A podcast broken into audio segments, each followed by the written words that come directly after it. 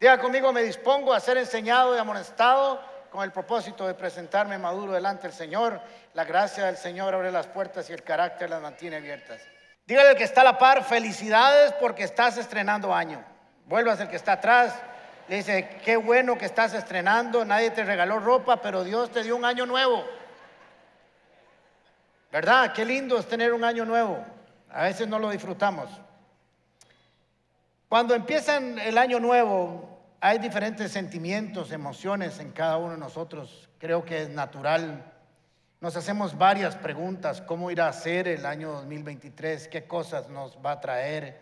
Comienzan los economistas a dar sus proyecciones económicas, comienzan los sociólogos a dar sus proyecciones, comienza la medicina a decir qué va a pasar. En fin, encontramos un montón de cosas de gente que comienza a predecir o a diagnosticar qué es lo que va a traer el año 2023. Algunas cosas son buenas, otras cosas son malas, pero la verdad es que los cristianos no tenemos temor de las malas noticias, porque nosotros tenemos una buena noticia. Nuestro pastor y redentor está en el trono y el reino de los cielos nunca ha estado en crisis. Así que esa es nuestra confianza para todos los días. El 2023 traerá alegrías, éxitos y traerá algunas tristezas y algunos fracasos, porque de todas esas tristezas y fracasos aprendemos. Y eso es lo que Dios quiere que nosotros aprendamos. Vendrán victorias, tendremos que aprender de ellas. Vendrán algunas dificultades, tendremos que pasar por ahí. Habrán momentos suaves, momentos duros, momentos de lluvia, momentos con sol, momentos claros, momentos nublados, pero todos ellos tenemos que enfrentarlos. Y nosotros estamos seguros de que el Señor camina con nosotros, que el pastor de nuestras vidas nos pastorea de día y noche, y aunque andemos en valle de sombra o de muerte, no temeremos mal alguno, porque su vara y su callado estarán desde el primero de enero hasta el 31 de, de diciembre del año 2023 con nosotros. Amén. Hacemos preguntas para enfrentar el 2000 cada año y algunas tienen respuestas y otras no. Algunas cosas de nuestra vida llegarán solitas porque, como siempre lo he dicho, la vida es así, no la he inventado yo. Y habrán otras que llegarán porque las planificamos, porque las planeamos, porque las construimos y recibimos lo que hemos sembrado. Pero hay otras cosas que no. Y todas ellas tenemos que enfrentarlas fortalecidos de la mano del Señor. Tenemos expectativas de qué puede ser el año 2024, 23, ya me adelanté, ¿verdad? Que yo voy muy rápido. Tenemos expectativas y muchas de ellas están fundadas por lo que vivimos, por lo que pasamos en el 2022. Si tuvimos un mal año, posiblemente estemos pensando que el 2023 va a ser un mal año. Si tuvimos un año exitoso en el 2022, vamos a pensar que el 2023 va a ser más o igual de exitoso. Trabajamos con un montón de emociones y, e historia de nuestra vida y planificamos el futuro o esperamos cosas de ellas según el pozo de donde lo saquemos. Pero nosotros los creyentes no pensamos así, no planificamos así. Nosotros tenemos un ancla que se llama Cristo Jesús, su palabra y sus promesas. Todos necesitamos un ancla para estar firmes, para estar agarrados, para no ser conmovidos por las circunstancias. El futuro de nuestras vidas no, puede estar basado en probabilidades matemáticas o en la suerte o en lo que dicen los hombres, sino en lo que dice Dios. Ahí es donde tenemos que poner nuestra mirada y nuestro corazón. Sacar de la fuente correcta lo que nosotros esperamos en el 2023 es fundamental. Porque si nos equivocamos sacando del pozo incorrecto, podemos vivir cosas que son incorrectas. El Salmo 116, eh, 16, 7 dice, bendeciré al Señor quien me guía. ¿Quién es el que te guía en el año 2023? El Señor. Aún de noche mi corazón enseña, aún cuando se apagaron las luces, cuando parece que no hay luz, cuando parece que todo está quieto, el Señor no deja de trabajar en nosotros. Aún de noche me enseña. Y miren lo que dice el salmista, sé, profunda convicción, que el Señor siempre está conmigo. ¿Cuándo está el Señor con nosotros? Así me gusta. Hoy ustedes me van a ayudar a hacer la enseñanza, van a participar conmigo. Nada me hará caer porque Él está a mi lado. está conmigo, me enseña, está a mi lado. Por eso dentro de mí mi corazón está lleno de alegría, todo mi ser vivirá confiadamente. ¿Por qué? Porque el Señor me guía, porque aún de noche me enseña, porque el Señor siempre estará conmigo, porque nada me hará caer porque Él está a mi lado. Mire qué promesa más hermosa tiene el Señor para nosotros en el 2023. Pero tenemos que creerla, tenemos que vivirla. Tenemos que estructurar nuestra vida para creer y que nuestra mente y nuestro corazón estén puestas en esas promesas del Señor. No podemos fundamentar nuestro futuro en las cosas efímeras de este mundo, confiar en el dinero, en el trabajo, en, todas las cosas que confía el ser humano que no son Dios. Y nuestro futuro tiene que estar fundado en convicciones, en convicciones en lo correcto, en la palabra de Dios que no cambia, que cielo y tierra pasarán, mas mi palabra no pasará, dice el Señor. En un Dios que nunca cambia, que no hay sombra de variación, que es el mismo de ayer, de hoy y, por siempre. Por eso agarrarnos de un ancla que no sea Dios es un error, porque todas las demás cosas son cambian, se transforman, se mueven, son verdades relativas, pero la verdad de Dios es para siempre. Y la vida se enfrenta con esperanza. Usted ha visto cuando alguien está deprimido, pierde la esperanza. Y el dicho popular que está fundado en Proverbios dice, mientras haya esperanza, ¿hay qué? Porque la esperanza nos da deseo de vivir. La esperanza es un tema bíblico. Está llena de la Biblia de versículos que hablan de la esperanza. Porque Dios quiere que seamos un pueblo que tiene esperanza. Un pueblo que tiene su fe puesta en Jesús. Y que Jesús nos llena de la convicción necesaria para esperar siempre cosas buenas. A Dios le encanta, le agrada que confiemos en Él. Cuando uno es papá, cuando llega a ser papá, se siente tan bien que sus hijos confíen en uno, que crean en uno, pues a Dios le gusta también. Hebreos capítulo 11, versículo 6, un pasaje muy conocido por usted, dice, de hecho, sin fe es imposible agradar a Dios. Todo el que desea acercarse a Dios debe creer que Él existe y que recompensa a los que le buscan con sinceridad. La fe tiene premio, la fe es premiada, la fe siempre tiene buenos resultados en nuestra vida. Por eso nosotros los creyentes andamos por fe, caminamos por fe y no por vista, no por vista humana, caminamos con una vista sobrenatural. La fe no niega la realidad, sino que tiene la capacidad de transformarla. Por eso nosotros caminamos por fe y buscamos a Dios con sinceridad.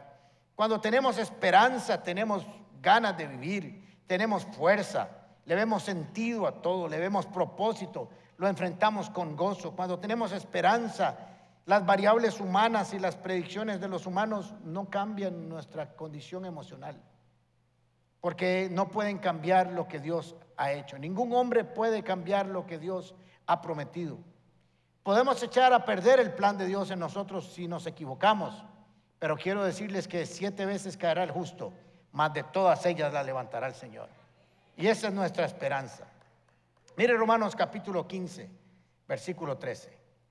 Que Dios que da esperanza. ¿Quién da la esperanza? Dios. No son los hombres. No es el positivismo. Es Dios, la fuente de nuestra esperanza. Los llene de alegría y paz a ustedes que tienen fe en Él. Ahora vamos a analizar este texto bien para que podamos salir llenos de esperanza.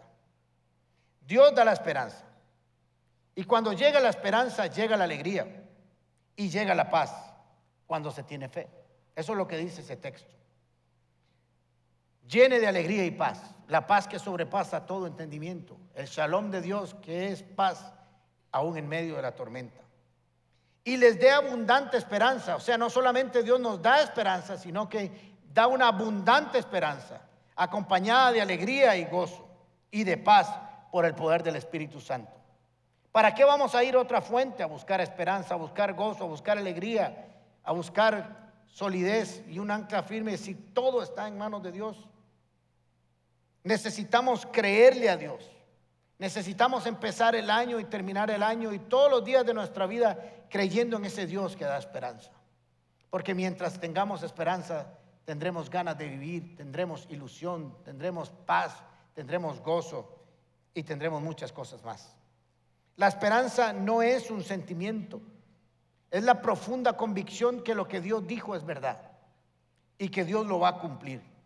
Y de ahí nos alimentamos todos de esa esperanza, o deberíamos de alimentarnos todos. Ahora vamos a ver algunos consejos para enfrentar el 2023. Primero, confiar en que el Señor está con nosotros siempre. Necesitamos aprender a confiar en Dios.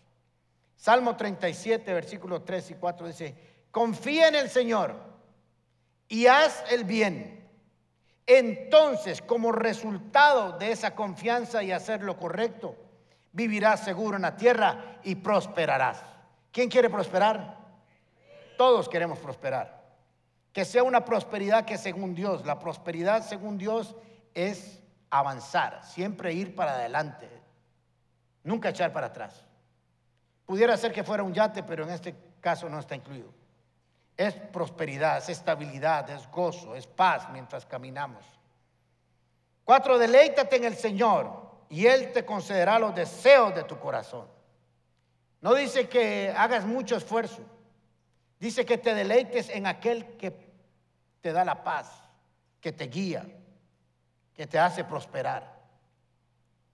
Que la presencia del Señor en tu vida no sea algo duro y complicado y difícil, sino que aprendas a deleitarte, a gozarte.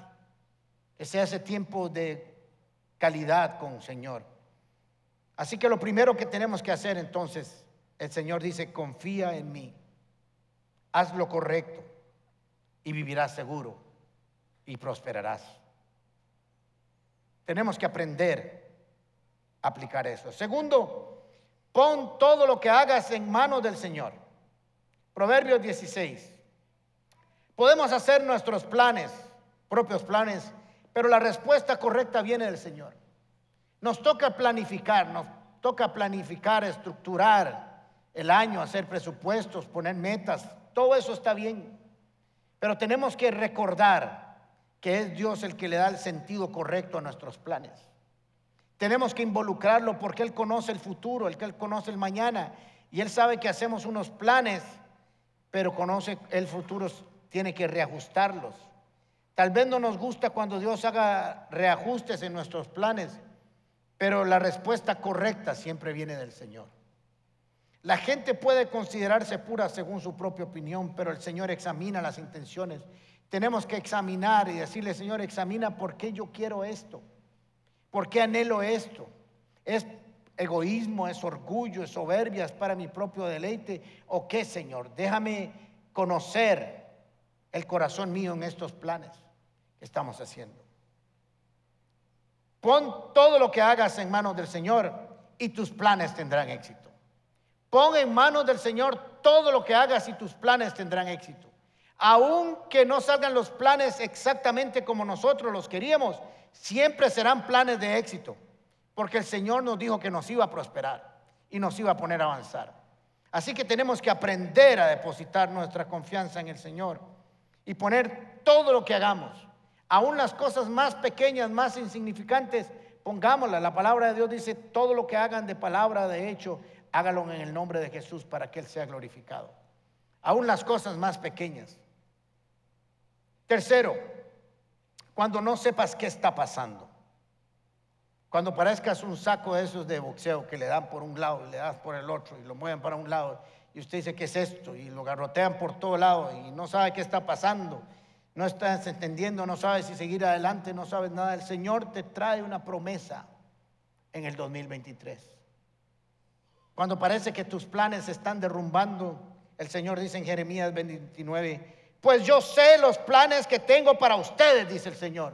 Yo los tengo claros. Aún antes de que cada uno de ustedes naciera, yo tengo un plan perfecto para sus vidas. Y les voy a contar, dice el Señor, que los planes son para lo bueno y no para lo malo, para darles un futuro, una esperanza. Y estos días cuando oren los escucharé. Levántese de esa silla y dígale, Señor, yo tengo claro que tienes... ¿Cuáles son los planes? Señor, yo sé que tienes planes buenos para mí son planes de bien y no de mal para darme un futuro y una esperanza. Por eso desde ahora estoy claro que tus planes son buenos. Dígale al Señor, ahí abra su boca, dígale algo. Dígale, Señor, tus planes para mí son buenos. Yo lo creo. Siéntese, ahorita lo voy a levantar otra vez. Es que cómo nos cuesta emocionarnos. ¿Se dieron cuenta la reacción de ustedes? El Señor le está diciendo que tiene planes buenos para usted. Y nosotros ahí. ¿Será? ¿Será que es un invento del pastor eso?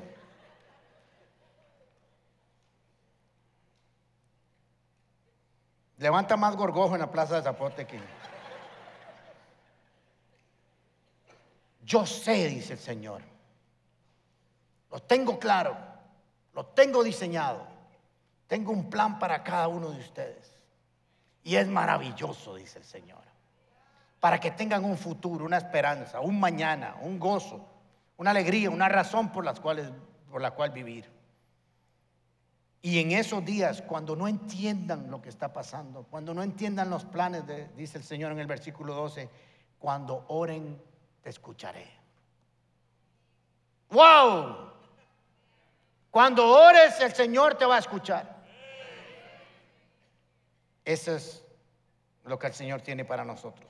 Cuarto, cuando sientas que vas a desmayar, que parece que está llegando el 31 y faltan 10 segundos para que termine el 2023 y sientas que sus planes no se han cumplido, el Señor te dice, Lamentaciones 3, el gran amor del Señor nunca acaba y su compasión jamás se agota. Nunca. Cada mañana se renuevan sus bondades. Muy grande su fidelidad. No midas a Dios por tus fuerzas y tus capacidades. No pienses que Dios es infiel porque tú has sido fiel. No importa si has sido fiel 60 veces el día anterior. La fidelidad de Dios es nueva cada mañana sobre tu vida. Y Dios no está contando tus errores, sino tu fe en Él. El gran amor del Señor nunca acaba. Su compasión jamás se agota. Cada mañana se renuevan sus bondades y muy grande su fidelidad. Y por cierto, mañana empezamos la oración de las seis de la mañana otra vez para todos los que han preguntado. Y vamos a seguir. Por tanto digo yo, el Señor es todo lo que tengo. Te tengo una buena noticia. Si lo único que tienes es al Señor, la hiciste. La hiciste. No falta nada. Aunque veas que otros tienen muchas cosas, usted lo tiene todo. El Señor es todo lo que tengo. En Él esperaré. Hay tiempos que requieren, hay cosas que requieren esperar. Pero como el Señor es todo lo que tengo, no necesito nada más. Bueno es el Señor con quienes confían en Él, con todos los que lo buscan.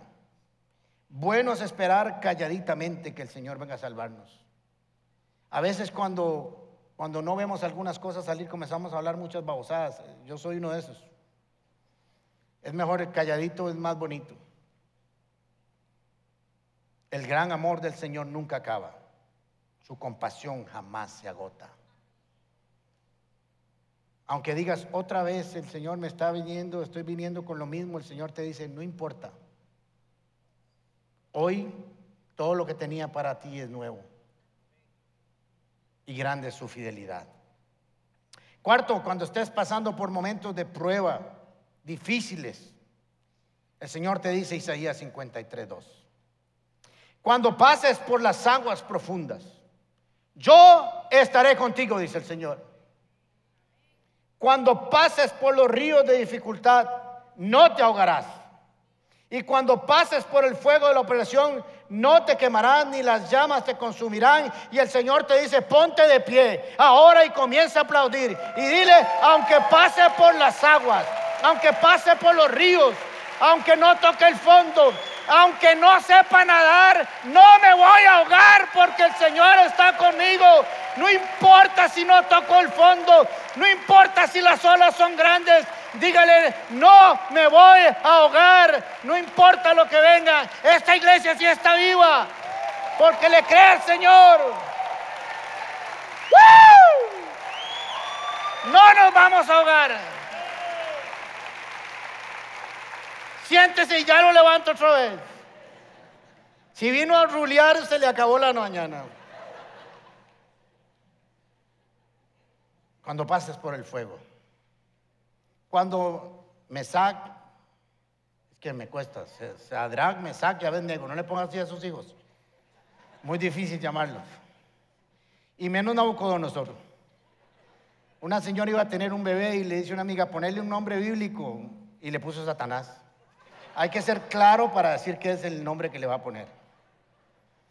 Pues Nabucodonosor hizo que una estatua y dijo, todo el mundo tiene que adorarla y el que no la adora, le voy a prender fuego.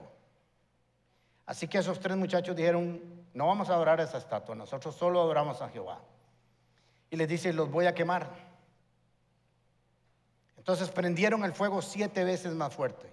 ¿Cómo sabemos que siete veces? Porque el imperio babilónico hacía ladrillos y tenía muy bien los procesos de, cocimiento de ladrillo, había que controlar mucho la temperatura. Así que les dijo, me voy a asegurar que se quemen. Los amarró por si acaso querían salir corriendo del, del horno. Naucodonosor estaba ahí. Echaron a los tres muchachos atados y en eso se asoma Naucodonosor y pregunta y dice, ¿no fueron tres los que echamos? Y le dicen, sí, son tres. ¿Por qué yo veo cuatro? Aleluya. ¿Por qué yo veo cuatro? Y el cuarto es como un ángel. Y sus amarras se habían soltado. Cuando salieron, Naucodonosor le dice, sé que el Dios de ustedes es el Dios verdadero. Te quiero decir este año que si estás en el horno, tus familiares, tus amigos preguntarán, ¿no estabas solo? Y dirán, no, porque hay alguien que camina en el fuego y los va a desatar. Levántese de pie y dígale, no importa si estoy en el horno, ahí me van a ver. Seremos dos, dos los que están caminando en el fuego y nos vamos a desatar y vamos a bailar mientras creen que nos vamos a quemar. No nos vamos a quemar. Y todos verán que el Señor te rescató. No eran cuatro. Tome asiento, ahorita lo vuelvo a levantar. Quinto, cuando el temor toque la puerta, no te deje avanzar y no veas futuro y todo lo veas lado y estás con ansiedad. El Señor te dice Isaías 41:10, así que no temas. Así de sencillo. Porque yo estoy contigo. No estás solo. Aunque tus emociones y tu cabeza humana te dice que estás solo. El Señor Todopoderoso poderoso te dice, no estás solo, no temas. Yo estoy contigo, no te angusties porque yo soy tu Dios, no soy un Dios, soy tu Dios, sos mío. Te fortaleceré, te ayudaré y te sostendré con la mano victoriosa. Si estás cansado, si estás cansada, si estás confundido, yo te voy a agarrar, te voy a sostener para que sepas que no estás solo, que padre y madre te podrán abandonar, mas yo nunca te abandonaré, dice el Señor te voy a levantar con mi mano poderosa. Amén. Sexto, cuando sientas oposición y parece que vas por el sendero equivocado, el Señor te dice en Isaías 45, 2, yo avanzaré delante de ti, adelante, y convertiré los montes que has tenido por años como oposición y los voy a dejar, como dice mi mamá, planititicos para que puedas seguir avanzando. Y romperé portones de bronce y haré pedazos las barras de hierro que por años no te han dejado pasar, puertas y portones que estuvieron cerrados y que no te han podido avanzar. El Señor te dice, los haré pedazos. Levántese de esa silla y dígale, hoy pateo esos portones, hoy los voy a ver destruidos, porque no voy solo, porque el Señor va delante de mí, porque el Señor va a allanar los montes, porque se van a abrir puertas. Piensa en una puerta que no se ha abierto durante años. Dígale, Señor, hoy declaro que esa puerta está abierta en el nombre de Jesús, porque tú vas conmigo. Bien, van a echar músculo hoy.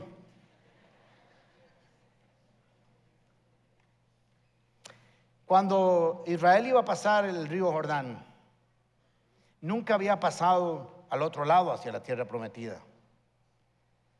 Entonces el Señor les da varias instrucciones, ya saben, van a enfrentarse a pueblos grandes, gigantes, y la primera gran ciudad es Jericó.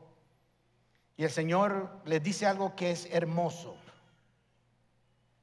Les dice, les da varias instrucciones cómo van a pasar. Primero los sacerdotes van a pasar por el agua, el agua se va a detener, van a pasar en seco.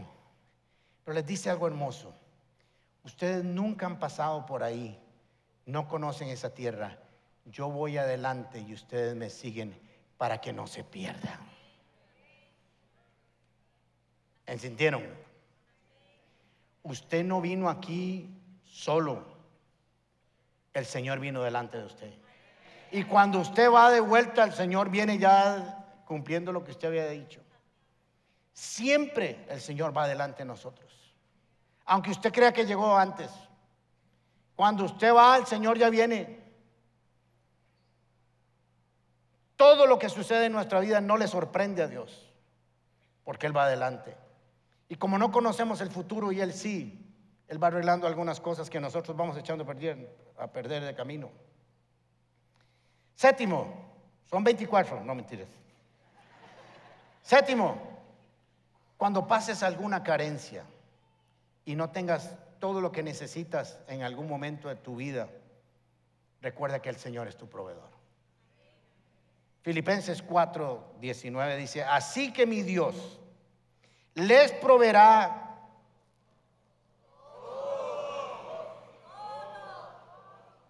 todo lo que necesiten. Es que cuando Dios dice todo es todo conforme a las riquezas gloriosas que tiene en Cristo Jesús. No es en usted, en mí, el que me da el trabajo, en donde mis clientes, no. Esos son instrumentos que Dios usa para bendecirnos. Pero todo viene de las manos de Dios. Dios proveerá todo lo que necesites. Y si estás solo y triste a la orilla de un río, y los cuervos tendrán que traerte comida, la traerán. Y si estás solo o sola y solo tienes una tacita de harina y una de aceite y vas a comer y te vas a morir, el Señor enviará a tu casa un profeta para que oigas su voz y no falte comida ningún día de tu vida y se multiplique el aceite y la harina todos los días hasta que sea el tiempo necesario. El Señor enviará a quien corresponda para proveerte lo que necesitas. Y si estás con las deudas hasta aquí, que aprende a no endeudarte, pero si no las puedes manejar, también Dios mandará un profeta y te preguntará si tienes en tu casa vasijas y le dirás que sí y el Señor las llenará para que pagues lo que tengas que pagar y sigas viviendo y restaures tu vida porque el Señor así lo prometió. Mandará cuervos, hará que todas las cosas sucedan. Si has pescado toda la noche y utilizaste tus fuerzas humanas, el Señor aparecerá en la mañana como su misericordia son nuevas cada mañana, y te dirá, tira las redes al otro lado para que saques todo lo que no pudiste sacar con tus fuerzas, lo sacarás con la palabra de Dios. Póngase de pie otra vez y dígale, Señor, cuando tire las redes después de trabajar, cuando he usado mis propias fuerzas, cuando he usado mis propios recursos, aparecerás en la madrugada y habrá una pesca milagrosa sobre mi vida.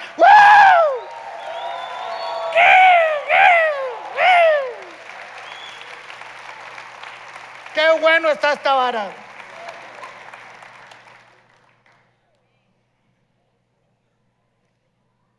Ahora me topé en el pasillo a alguien que me dijo, pastor, solo lo he visto por teléfono. Vivo en California, creo que fue California que me dijo. ¿Está por ahí? ¿De dónde es? Atlanta. Me corrí un poco, pero... Eh, dice, solo lo conocí por teléfono, vine a Costa Rica y quise pasar a, a conocerlo. Vino un buen día.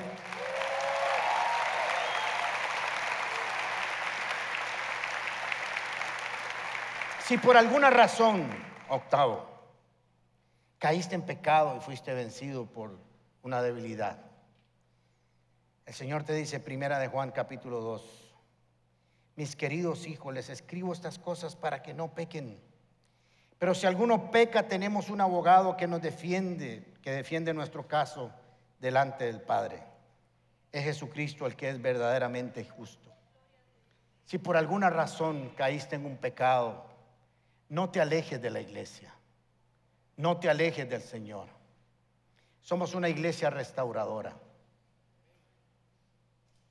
No vinimos a juzgar. No somos una iglesia que juzga. Creemos que el Señor no vino a juzgar, sino a salvar. No te apartes del Señor. Ven y nosotros te vamos a abrazar y vamos a caminar contigo, aunque estés luchando con tu pecado.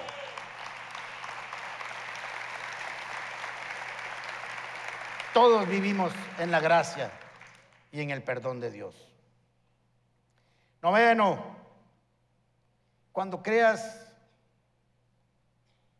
que tus fuerzas se han acabado y que no sabes si seguir.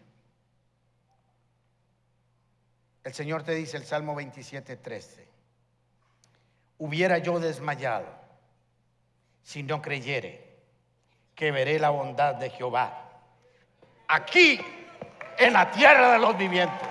Póngase de pie y dígale, Señor, todo lo que he estado esperando de ti, todo lo que yo he orado de ti, yo lo voy a ver. Tú permitirás verlo. Hubiera desmayado, me hubiera cansado, hubiera echado para atrás si no estuviera seguro que estos ojitos lo verán cuando cumplas tus promesas. Dígale al de la par, lo voy a ver. Lo voy a ver, dígale. Y lo vas a ver conmigo. Y voy a dar testimonio aquí en la iglesia de que tú lo hiciste, Señor. Tome asiento. Hay muchas más promesas en el Señor. Solo vimos unas cuantas. Pero busque las suyas. Dios tiene una palabra para tu vida. Para que el 2023 tengas un ancla que no sean tus emociones, ni los hombros, ni los hombres, ni lo que da este mundo, sino de lo que viene de la palabra de Dios. Te darán aliento, fe, esperanza, convicción, dirección. Te acompañará siempre. Cierre sus ojos, levante sus manos. Que el Señor te bendiga y te guarde de todo mal. Que el Señor responda a tu clamor en tiempos de dificultad. Que el Señor te mire con agrado y extienda su amor sobre ti. Que el Señor te muestre su favor y te dé la paz que sobrepasa todo entendimiento. Que el Señor te conceda los deseos de tu corazón y haga que todos tus planes tengan éxito y que la gracia del Señor Jesucristo, el amor de Dios y la comunión del Espíritu Santo sea sobre cada uno de ustedes y su familia, ahora y siempre, por los siglos de los siglos. Amén.